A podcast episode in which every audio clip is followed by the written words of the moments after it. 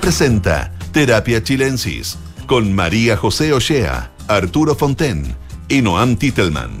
Auspicio de Sonda, líder en transformación digital. Duna, sonidos de tu mundo.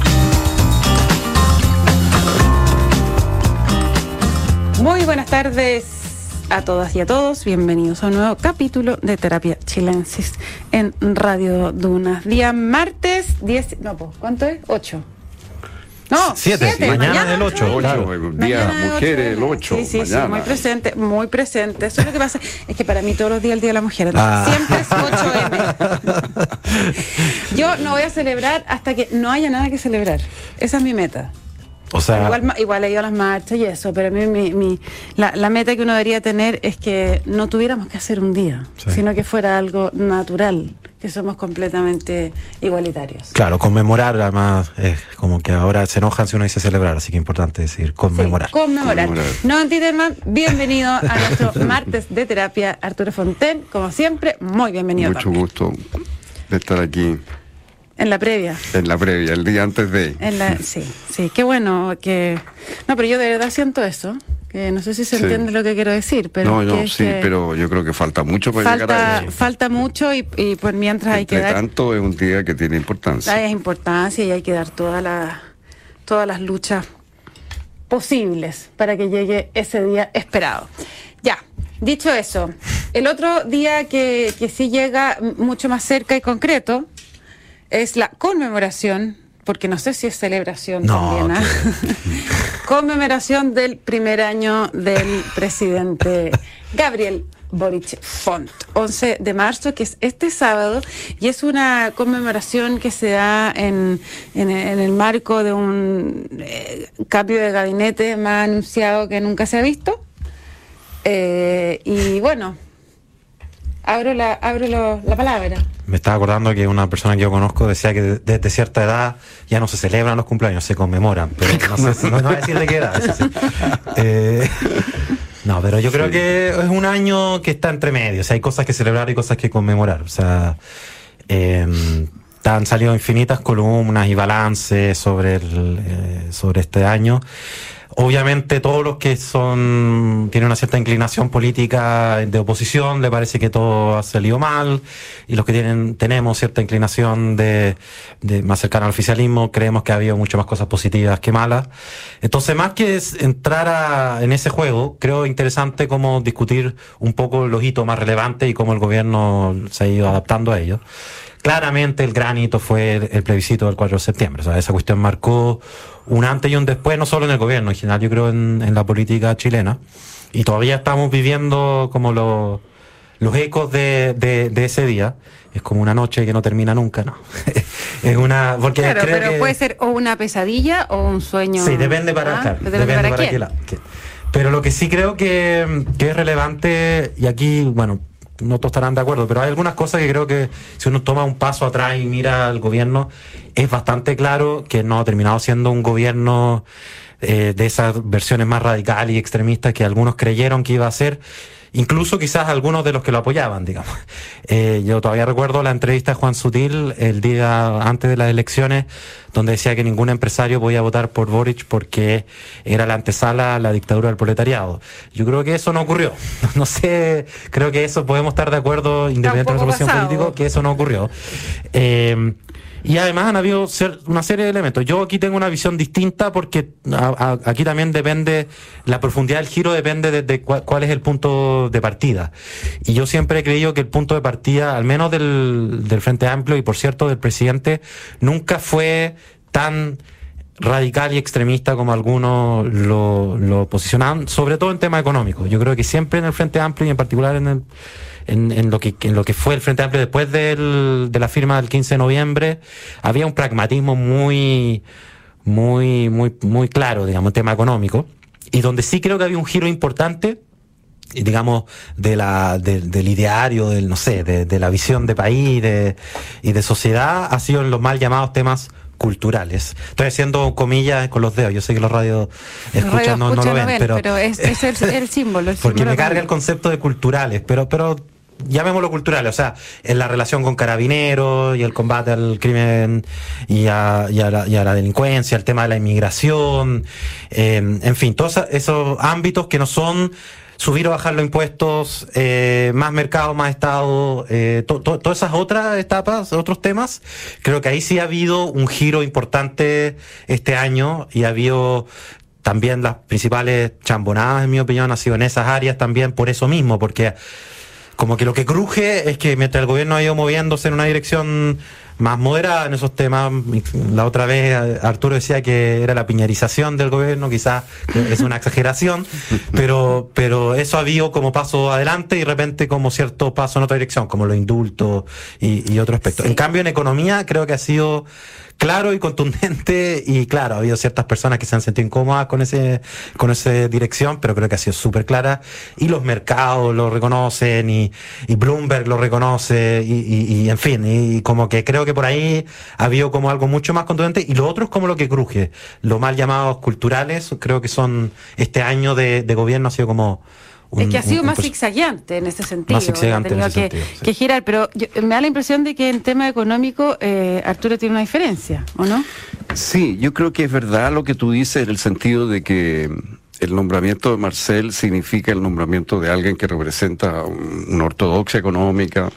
El, eh, el presupuesto fiscal fue manejado en forma muy sobria eh, es cierto que el litio ayudó, pero en todo caso fue un, éxito eh, en ese sentido el manejo, del año pasado. Y el ministro está comprometido en luchar contra la inflación y es un hombre que produce enorme confianza y que, cosa que es bien notable en una situación económica tan difícil como la que estamos, con inflación, con los sueldos perdiendo valor adquisitivo, el ministro es el ministro mejor evaluado o ha estado en esa posición por mucho tiempo. Eso es una cosa bien admirable. Mm. Eh, ahora, la gran pregunta, claro, eh, en materia económica es hacia adelante, eh, es cómo vamos a lograr inversión. Y la pregunta, ¿no es cierto?, es si la reforma tributaria y la reforma previsional, que son los dos grandes temas de este año, propositivos, digamos, del gobierno, mm. contribuyen a eso o, más bien no. y, si está este este ambiente que hemos visto las últimas semanas a raíz de los últimos del, del que fue positivo y inesperadamente mejor de lo esperado, vamos a ver si se va a mantener, digamos. Mm. Eh, yo, yo he pensado que marzo y abril van a ser años, meses difíciles, eh, porque la plata no alcanza, eh, la inflación sigue alta, va a bajar más lento de lo que pensábamos probablemente. Y, bueno, la gente va a estar bien apretada eh, y empieza a acabarse la paciencia y, van, y, la presión por eh, cometer... Eh, eh Cosas populistas, dices tú. Claro, o sea, lo que pasa cuando la inflación se, se, se, empieza a quedar es que la gente empieza a buscar medidas paliativas y esas medidas paliativas a su vez demoran más la bajada de la inflación y hacen más costoso después bajarla. Entonces, eh, eh, es difícil. La, inflación tiene algo de droga, digamos, ¿no? Que, que, no es fácil quitarla. No se puede quitar de un día para otro tampoco. Eh, y esa gradualidad es difícil de manejar. Entonces yo creo que tenemos muchas preguntas por, por delante. Pero lo que sí yo creo que es indudable que eh, la conducción que ha hecho el gobierno en materia económica, digamos, no es una conducción, por así de llamarlo, revolucionaria. ¿no? ni experimental tampoco. Ni experimental, claro, no es un, la idea de crear un experimento chileno inédito o de borrar el, eh, no sé, eh, hubo frases que fueron muy usadas eh, como borrar el neoliberalismo. Terminar con el modelo neoliberal. Pero más allá de las palabras, eh, la firma del TPP-11 indica que primó la sensatez. Como decía en un programa anterior, yo no diría que eso para nada es un programa neoliberal, pero pero pero en, su, en, su, momento era parte de esta de este fantasma, digamos, ¿no? Ahora yo creo que va a ser eh, importante en lo que tú dices también, Arturo, y en, en en ratificar quizás más o menos la dirección económica lo que ocurre con la negociación de la reforma tributaria, que nuevamente ya está en la Cámara y es posible que pase, pero en el Senado es donde eh, definitivamente... ahí, vamos a ver la verdad. Ahí donde, claro, donde vamos a ver cuánto de la reforma sobrevive, cuánto el gobierno está dispuesto a ceder. Porque esa sí es una reforma que está eh, ideológicamente eh, en el corazón del, proyecto Frente Amplio. Y yo creo que ahí Mario Marcel ha debido también quizás ajustarse. Eh, claro, pero ahí yo creo que la pregunta va a ser cuánto, digamos, estamos dispuestos a, sacrificar para incentivar la inversión versus cuánto estamos dispuestos a recaudar de inmediato, digamos, ¿no? Mm. Y el otro gran test, aparte de esos dos, eh, la reforma tributaria y el tema previsional, yo creo que va a ser el tema del litio. Mm, eh, cómo manejar el tema del litio, que se ve una cosa que divide a la, a la coalición de gobierno, por lo que estamos viendo. O sea, la ministra de, de Minería salió hoy día haciendo unas declaraciones bastante más tibias que el subsecretario. ¿no? El subsecretario abrió la idea de que nuevas exploraciones permitirían explotación privada del litio y en cambio ella hoy día fue más cauta eh, y, las declaraciones del subsecretario fueron criticadas por líderes del Partido Comunista, por el diputado Núñez, por ejemplo. Claro, pero es una de las mm, tantas cosas donde se ve, tantas medidas o proyectos donde se ven las dos almas famosas. Eh, claro, en esa discusión yo creo que uno podría imaginarse a la concertación teniendo un debate parecido. También habían esas dos almas en la concertación, digamos. Sí. Sí, o sea... Y de hecho, sobre este tema, yo creo que hay mucha gente de la concertación que está en posturas diversas, digamos. Entonces, yo creo que es un gran tema, es un gran tema para Chile, es eh, un tema de largo plazo y es un tema que tiene cierta urgencia. Hemos visto cómo ha aparecido este, estas posibilidades de explotación del litio en, en Irán, ¿no es cierto? O sea, estamos viendo que empieza a aparecer litio en otras partes y, la oportunidad es ahora, digamos. Entonces hay que moverse. Y por otra parte es lento esto, es más lento de lo que uno cree, son toma varios años. Eh, pero, ¿puedo, volver un segundo que... A ver, yo creo que es interesante, volviendo al, al anal, como el diagnóstico del año que pasó, yo hace poco había escrito una columna para la tercera y usé el viejo recurso de escoger una palabra para el título, porque soy pésimo para los títulos. Entonces le puse normalidad. Y yo creo que muchas de estas peleas. Un título muy llamativo, quiero decir. sí, más fome que eso en realidad. Pero bueno, eh, la, pero, pero la razón de eso es que yo de, verdad creo que muchas de estas discusiones son. No, no quiero restarle importancia para nada pero tiene un, como un déjà vu, un eco a una discusión que hemos llevado mucho, o sea, esto más o menos se parece a discusión que hemos tenido un montón de veces, ¿no? Como la reforma tributaria, la reforma de pensiones, incluso los, actores que se pelean son más o menos los mismos, la explotación privada o la explotación del Estado. Ahora, yo no digo que eso sea malo, porque de hecho creo que eh, en alguna medida un logro como lograr normalizar nuestras relaciones políticas y sociales, porque llevamos un tiempo bien convulso entre el estallido, pero también la pandemia, como que volvimos un poquito como estábamos antes. De hecho, si uno mira la encuesta, mm, esto es un punto, hay que, hay que mirar más, más, más datos de la encuesta, pero por ahora eh, la última cadena, la, eh, la criteria, o si uno estima de la criteria mirando hacia atrás, el gobierno hoy día tiene la misma aprobación y esa aprobación que tenía el gobierno Bachelet, el segundo gobierno de Bachelet, y bastante parecido al gobierno de Piñera a esta altura. O sea, estamos como que dimos una vuelta muy larga y llegamos a un lugar no tan distinto al que habíamos estado previamente. Lo que tiene de malo y de bueno, porque yo creo que claramente la normalidad no es suficiente para resolver estos problemas. De hecho, por algo volvemos a los mismos problemas que veníamos eh, trayendo de atrás pero, pero algo de eso hay. Y yo además pensaba en la reforma tributaria. Eh, ok, es verdad que hay un, tema ideológico que va a ser difícil de negociar, pero en las elecciones presidenciales, básicamente, no me acuerdo los detalles exactamente, pero básicamente Hadwe proponía subir 10 puntos en cuatro años, que había un cierto debate epistolar, pero al parecer es algo que nunca había pasado en la historia en ningún país. Eh, la candidatura Boric proponía algo así, si no me equivoco, como eh, 8%, pero más tiempo, como en 6 años. Más gradual. Más, gradual. Y la candidatura Yasna Proboste ponía 5% en 4 años. Bueno, al final la propuesta que está manejando, se está discutiendo en el Congreso es más moderada que la propuesta que tenía Yasna Proboste, digamos, en su candidatura presidencial. O sea, está medio difuso esto de qué tan radical y qué tan eh, como uh, tirado, o sea, como, la, moderación. Yo diría que el, el, asunto en términos como ideológicos, de esto decir de radicalidad y no radicalidad, eh, para mí está puesta en el impuesto a los ricos. Este es la, el impuesto al, patrimonio. ¿Ah? Eh, tengo la impresión de que ahí está la, la, la, pelea más... Sí, a mí me parece que la propuesta que salió de la Confederación de, en lugar del impuesto al patrimonio, subir el impuesto de la empresa. a la empresa me parece un error garrafal. Complicado, sí. Pero un error garrafal. No sé cómo pudieron el presidente de la Confederación plantear una cosa de ese tipo. El número de empresas afectadas no tiene absolutamente nada que ver en un caso y otro. Y justamente estamos en la idea de, de incentivar la inversión y, el gobierno en la propuesta, ¿no es cierto?, permite rebajar el impuesto corporativo dos puntos siempre que vaya a, vaya a investigación. Vamos a ver después qué es eso en la práctica, pero, pero en todo caso me parece que es completamente insólito que el presidente de la Confederación haya planteado que para evitar el impuesto patrimonial esté dispuesto estamos dispuestos a subir el impuesto a todas las empresas. Sí, pero estamos de acuerdo en que el impuesto patrimonial es una cosa muy simbólica. Porque también está bastante claro que no recauda, eh, que no tiene la misma eficiencia de recaudación como otro tipo de impuestos, pero sí tiene una eficiencia eh, ideológica importante para la izquierda. Claro, yo creo que es un, es un impuesto que, que, ha funcionado mal en casi todos los países. Uno de los pocos países, digamos, serios donde esto todavía existe es Suiza, curiosamente.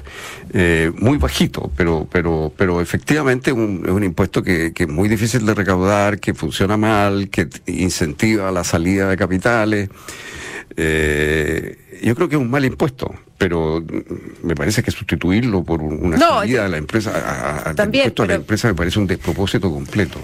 Pero no, ¿tú no crees que se puede, eh, que finalmente el gobierno puede terminar entregando el impuesto al patrimonio en esta reforma? No lo sé, esa es la respuesta en corto, pero me parece que en reforma tributaria, en litio, en otros temas pasa algo parecido, que es que yo creo que las posiciones están menos lejanas de lo que a veces permite, o sea, que parece en el debate, ¿no? La otra vez eh, Ramírez de la UDI decía algo así como que estos proyectos no parecen peores que los que se dan, el de pensiones y el de tributaria, que no podían ser peores los proyectos, los presentados. Y en realidad el proyecto de pensiones se parece harto al segundo proyecto de pensiones de Piñera. Entonces, hay, algo exagerado en el tono. Bueno, y se arreglan en el camino también. la mayoría de las veces. Y además es bien probable que, que, haya discusión en el proceso y termina aún más parecido las posiciones. Pero lo que quiero decir es que hay un contraste muy fuerte entre lo parecido que son las posiciones técnicamente. Yo no sé qué ha pasado en el impuesto de patrimonio, puede ser que sea un, uno más chico o que hay unas reglas. Por ejemplo, curiosamente, el primer impuesto al patrimonio, como, o la idea de impuesto al patrimonio fue con la reforma tributaria de Piñera, pero fuera, era al, patrimonio inmobiliario, que tenía otra lógica. O sea, yo lo que quiero decir es que uno empieza a picar en el detalle de los contenidos, incluso en el litio, Aquí la controversia fue que el subsecretario dijo que había que abrirse a licitaciones y el, y el, el, senador o diputado, ya no me acuerdo, el diputado Núñez eh, dijo que, que, era terrible lo que estaba diciendo, que parecía un subsecretario de Piñera. Senador, perdón. Senador decía que era terrible, qué sé yo, y que tenía que ser una empresa estatal.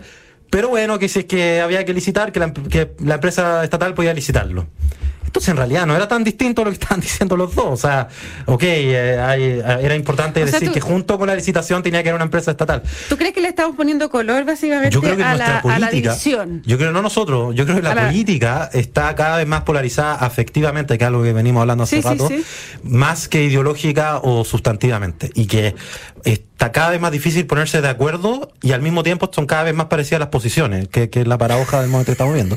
y es por esto, es como que Quizás porque son tan parecidas las posiciones, la manera de, de igual a leonar a tus votantes es mostrar muy enojadamente las, las pequeñas diferencias que hay en las posiciones, porque si no, ambos se sienten como amenazados por alguien que está detrás diciéndole esta es la, como dice republicano a la derecha, como la derecha eh, eh, sin pantalones, no sé, entreguista, o, o, al revés, de la izquierda, la, la, cocina y no sé qué. Entonces la manera de mostrar que no, uno no es parte de eso, ya que no hay temas de fondo tan distintos, es, bueno, pero en el tono ponerle un, poco pasado el tejo en, en las posiciones. Y yo creo que este año, a propósito de lo que ha pasado el proceso de normalización, ha habido cierto momento en como que eso ha ido suavizándose un poco, ¿no? Con el acuerdo constitucional y, ese tipo de cosas, pero hay otro momento donde igual vuelve a aflorar, eh, digamos, ese... Y lo curioso de esa hipótesis es que pareciera que la población está cada vez como más alejada de la cosa política, ¿no? Como Yo creo que la población está buscando posturas centradas, moderadas y más bien consensuadas. No, no tengo la sensación de que hoy día haya eh, esa búsqueda de, de conflicto o de, de Claro, pero sin conflicto no sale en la tele. No, el conflicto es parte de la vida y de la política. o sea, es que yo creo que pasan las dos cosas. Porque yo creo que, bueno, es súper complicado hablar de la población porque obviamente hay sectores distintos. Hay un sector que efectivamente quiere más moderación, más acuerdo, más diálogo. Eh, pero yo creo que hay un gran sector que sobre todo siente apatía y un poco de repulsión hacia la política y desconfianza y, como rechazo hacia el todo, hacia izquierda, derecha, centro, lo que sea. Y, la manera de apelar a ellos a veces con este tipo de, de posiciones que son una manera de eh, eh, no solamente me acuerdo de este había una caricatura cuando recién salió electo Trump que mm, creo que es de North que es un, muy buen caricaturista del New York que eran dos ovejas eh, hablando y atrás había un letrero de un lobo que decía te voy a comer y una oveja le decía a la otra oveja voy a votar por él porque dice las cosas como son esa, esa como sensación de que el, que está hablando en serio es el que habla duro fuerte golpeado el que el, que habla medio así suavecito moderado si bien es cierto no, es cierto. No solamente es moderado sino que es como falso es, eh, eh, no está siendo sincero está escondiendo sus posiciones es parte de la cocina de, de, esta, de estos que se ¿cómo se dice? se largan los bigotes mm. como que yo creo que hay algo de eso también.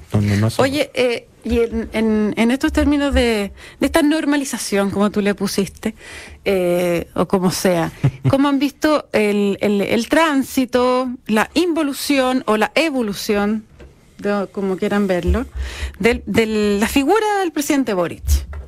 El Boric que asume el 11 de marzo 2022 y el que cumple un año este sábado. Interesante pregunta. Eh, yo creo que ha, mm, ha, cambiado mucho el presidente. ¿Hacia eh, dónde? Hacia una postura más de centro, hacia una postura más realista, más pragmática. Yo pienso que, mm, eh, claro, él se jugó por el proyecto de la nueva constitución. Ese fracaso fue importante.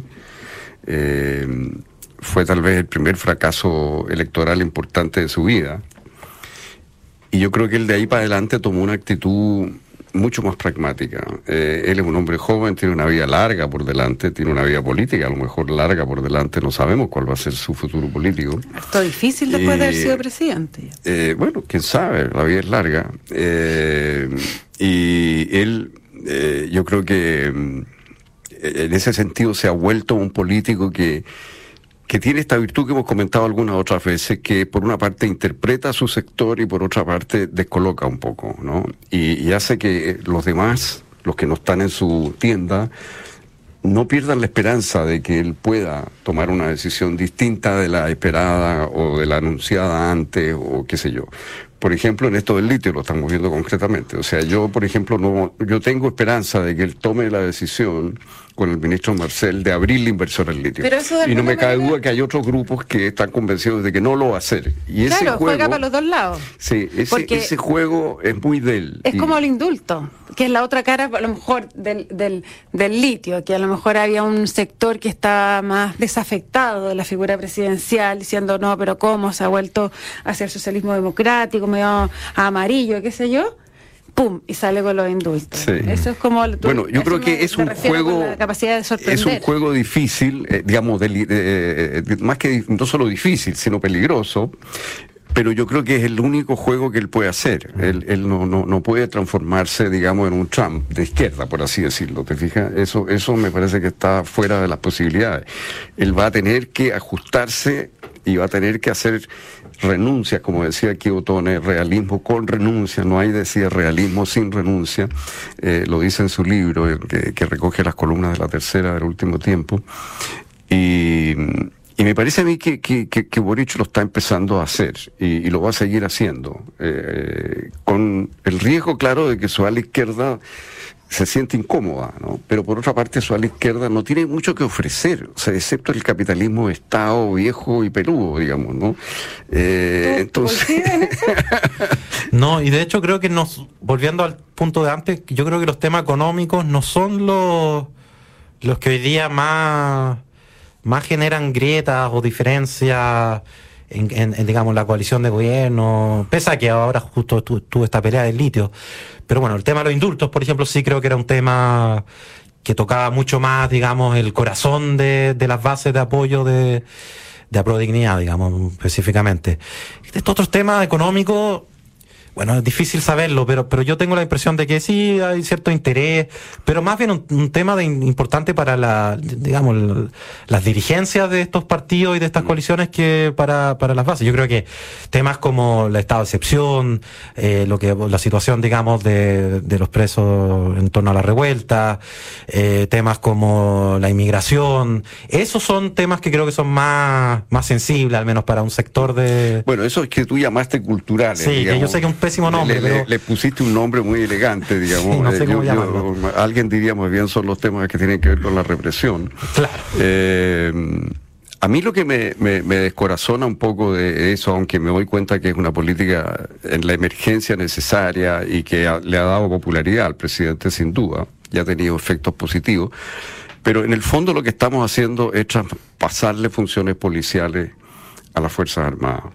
Y eso no puede durar. Eh, a mí me impresiona eh, leer en la prensa que la policía le está dando instrucciones a las Fuerzas Armadas respecto de cómo realizar controles de identidad de una manera respetuosa, etcétera, etcétera. Oye, eh, está bien, pero, pero realmente eh, lo que estamos haciendo en el fondo es reconocer que no tenemos la cantidad suficiente de policía. Bueno, no la tenemos. Eh, esa es la verdad, digamos, y, lo estamos viendo por todos lados. Entonces no es de extrañar que en medio de esto y de esta demanda de acción, eh, no sé, tenga, eh, me parece a mí, eh, el destaque o llame tanto la atención lo que está haciendo el alcalde Carter, por ejemplo, mm. ah, que a mi juicio es una de las cosas más originales que se ha hecho en materia de... el tema de la demolición de las, de las casas narcos. Claro, porque las casas narcos están construidas en terrenos irregulares o sin los permisos del caso y la municipalidad, digamos, y, es posible jurídicamente entonces demolirla. ¿Mm? Eh, pero todo eso estaba en el papel, digamos. Pero la gracia es que Carter eh, ha encontrado este camino para actuar él como alcalde y está demoliendo casas de los de los narcos con, con, enorme impacto visual, digamos, para la población. O sea, da la sensación de un alcalde que empieza a hacer algo, ¿no? Porque tú ves una casa que se destruye. Y, son casas donde hemos visto aparecer, eh, no sé, pues jacuzzi, o sea, no son, no son casas tampoco tan, tan pobres, son casas más bien, bien aperadas las que, las que están siendo eh, demolida. Pero hay una demanda por eso, sin duda, digamos, por acción en ese, en ese frente. Y yo creo que el presidente Boric lo ha visto y se ha ido ubicando en esa línea, ¿no? En la línea de combatir la delincuencia, la violencia, eso no hay duda. Creo que la gestión es como lo que ha querido, lo que quiere empezar a marcar desde ahora. Claro, y eso, y eso, y eso tiene que ver con el pragmatismo, digamos, con, con la idea de, de, abordar los problemas reales tal como vienen, digamos, ¿no? Eh, yo pienso que había mucho en el proyecto original, una especie de sueño, y, y ese sueño se ha ido dejando atrás, afortunadamente. En ese sentido yo estoy optimista, moderadamente optimista. Sí, inquieto respecto a lo que puede pasar en un país si la tasa de crecimiento se mantiene tan baja. Eh, eh, me parece que las tensiones sociales y económicas que esto está generando y va a generar son serias. Y por eso me preocupa tanto el tema de la inversión ahora. Sí, si yo tuviera que resumir este año, diría que el año en que se acaba la juventud. Y, qué bueno, porque la verdad que una adolescencia prolongada es lo peor que le puede pasar a una persona. Así que me alegro mucho de que por fin se, se, haya pasado esa etapa y ahora hay que gobernar, que significa hacer las cosas bien en, en varios espacios, incluyendo economía, orden y seguridad pública, entre otras. Bien, pues con esas declaraciones ah, de, cambios de etapas vitales, eh, vamos a tener que concluir eh, este programa. Me quedé pensando una cosa que lo podríamos conversar en, en, otra sesión de terapia, pero qué curioso esta relevancia que está teniendo efectivamente la Fuerza Armada en muchas regiones y en tareas que no son propias de las Fuerzas Armadas, justamente en el año de los 50 años del, golpe. Ahí hay algo que se puede mm. eh, mirar más adelante. Les cuento que la transformación digital de tu negocio nunca estuvo en mejores manos. En Sonda trabajan para que disfrutes tu vida innovando y desarrollando soluciones tecnológicas que mejoran y agilizan tus operaciones. Conócelos hoy, Sonda Make It Easy.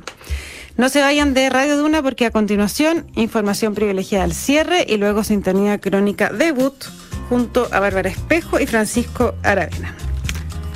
Noam Titelman y Arturo Fonten, muchas gracias por esta conversación y nos encontramos mañana a las 8 con más Terapia Chilensis. Buenas noches.